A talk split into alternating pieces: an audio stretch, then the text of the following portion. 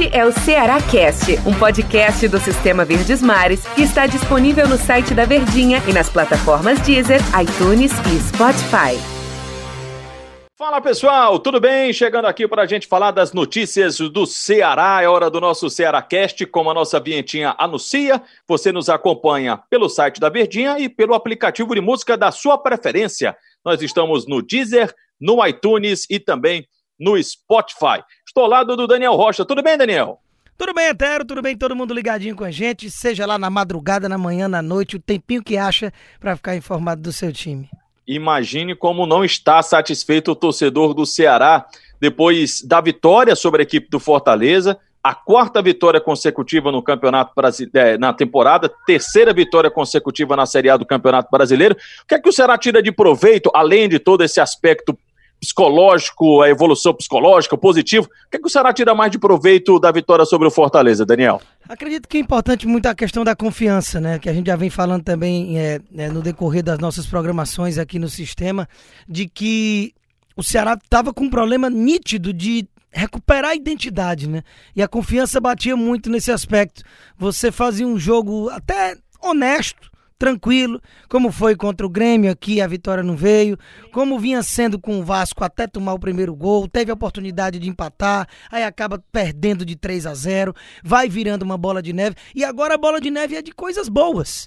Então você já vai para um terceiro jogo seguido de vitória, nove pontos em nove disputados, sem levar nenhum gol nesses três jogos do Campeonato Brasileiro. Joga em casa contra um time pressionado, que é o time do Santos, que vem até jogando bem, mas tem todos os problemas internos de salário atrasado, jogador botando o time na justiça. A vitória não sai com o técnico Cuca nas últimas partidas. Então o momento é todo favorável para o Ceará e o que mais eu acredito que tira de proveito dessa vitória contra o Fortaleza é esse aspecto da confiança.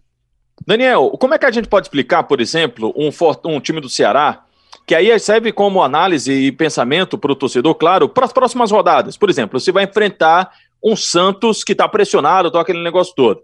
É, o Vasco, eu tomo muito como exemplo, porque acho que foi o placar mais enganoso e até o que mais machucou o time do Ceará, o torcedor do Ceará, nos últimos jogos, aquela derrota em casa por 3 a 0 O Vasco se mostrou um time muito competitivo, né? Com o Ramon, como até o pessoal brinca, tá ramonizado o time do Vasco da Gama.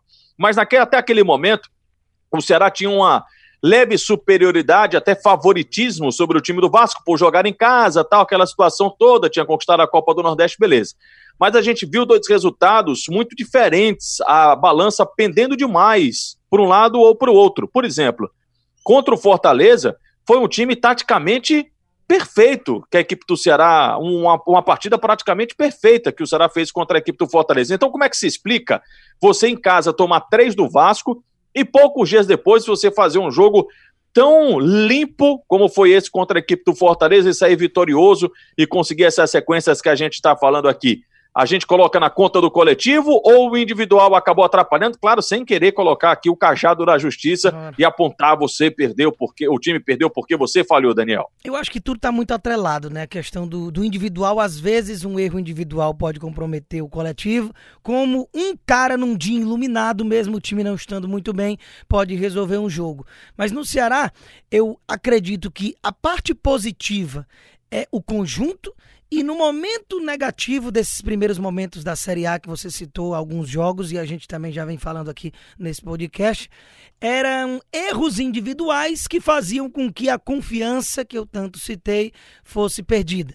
A gente viu pênaltis, pênalti infantil do Gabriel Lacerda num jogo em que pegava o líder do campeonato lá dentro e estava mais perto de vencer do que acabar perdendo. Aí o quê?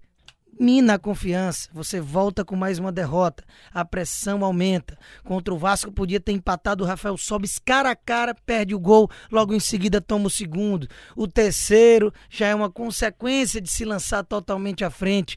Então, o momento não foi um, do dia para a noite dessa vitória taticamente perfeita na rodada passada contra o Fortaleza. Esse momento começou a vir na vitória contra o Bahia por 2 a 0 há duas semanas, quando o time já abre o placar logo cedo, dá tranquilidade, aí o Bahia naturalmente vive um momento ruim também por lá, inclusive Roger Machado acabou de ser demitido, e aí você mata o jogo, aí vai para um segundo confronto. Você consegue vencer novamente fora de casa, que é um Atlético Goianiense, que é um adversário direto. Então você já chega com uma confiança elevada. Ainda teve a, a, a vitória eh, na Copa do Brasil, no meio de tudo isso, que tomou três gols, mas foi lá e fez quatro, e não precisava nem ter vencido para avançar. Aí você vai e tem sim realmente esse jogo perfeito taticamente contra o Fortaleza, que é uma somatória de bons momentos individuais e coletivos, logicamente, quando isso se soma, que tem feito com que o momento seja propício de você almejar e prospectar pontos ainda melhores para o time do Ceará. Sabe o que, eu tô achando importante também do time do Ceará, Daniel? Diga. É, a gente tá começando a decorar. Por exemplo, para Samuel Xavier, Panhussá ou Gabriel Lacerda, é, Luiz Otávio, Bruno Pacheco, Charles, Fabinho ou William Oliveira, Vina, Fernando Sobral, Leandro Carvalho e Clebão. Eu sei que é impossível você repetir todas as escalações, mas tem um ponto que eu acho muito importante do time do Ceará. A gente está decorando a forma de jogar, os jogadores onde que cada um pode jogar. Por exemplo, eu até falei, Thiago Panussal, Gabriel Lacerda, tá, tá bem entregue na zaga do time do Ceará. No meu campo, se você não tem o, o William Oliveira, você pode ter o Fabinho, também está muito bem entregue.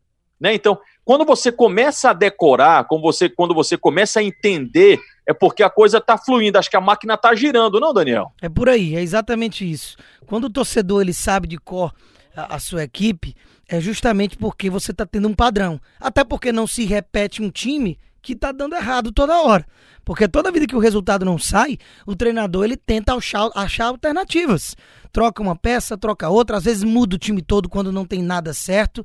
E se você está é, obtendo uma continuidade, é justamente porque o resultado está vindo. E se o resultado está vindo, não tem como ser. É, um resultado pode ser por acaso, mas três seguidos, um bom momento, títulos, como teve na Copa do Nordeste, isso é uma consequência de uma, de uma continuidade de bons jogos, de boas exibições.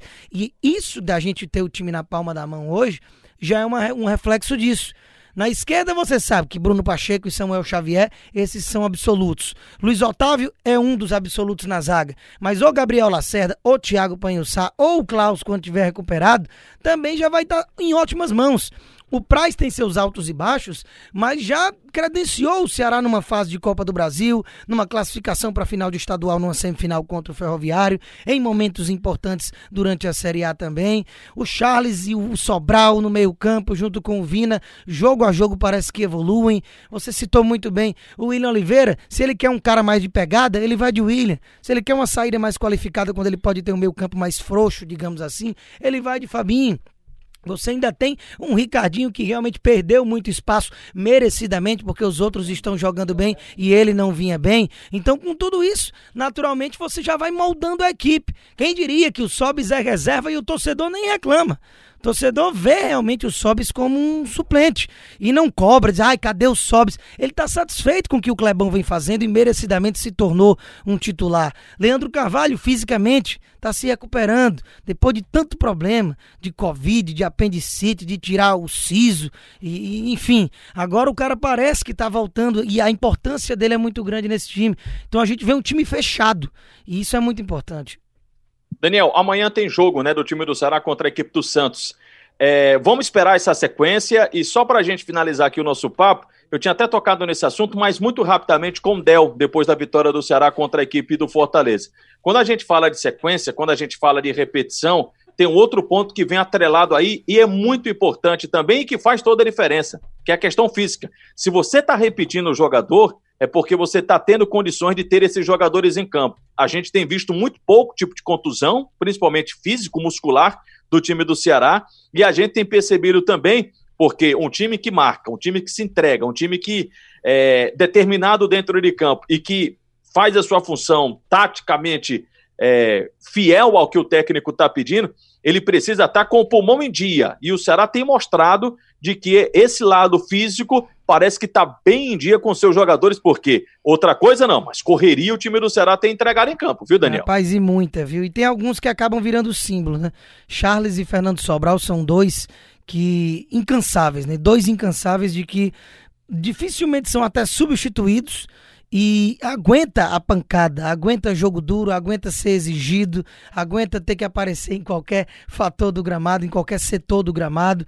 Então, é, esses dois aí eu acredito que são os, os símbolos dessa questão física do time do Ceará, que aí você ainda agrega com o Vina, que está jogando mais do que simplesmente um armador, com o Leandro Carvalho, que sempre foi um cara que, apesar de fazer seus gols e ser importante ofensivamente, ele tem uma recomposição que sempre agregou muito as titularidades dele desde lá 2017. Então, tudo isso é símbolo de fator físico e realmente isso o Ceará está muito bem, obrigado. Aguardemos, pois, a sequência e depois a gente comenta mais sobre o time do Ceará e os próximos desafios que a equipe terá pela frente. Fechou, Daniel? Fechadíssimo. Um abraço.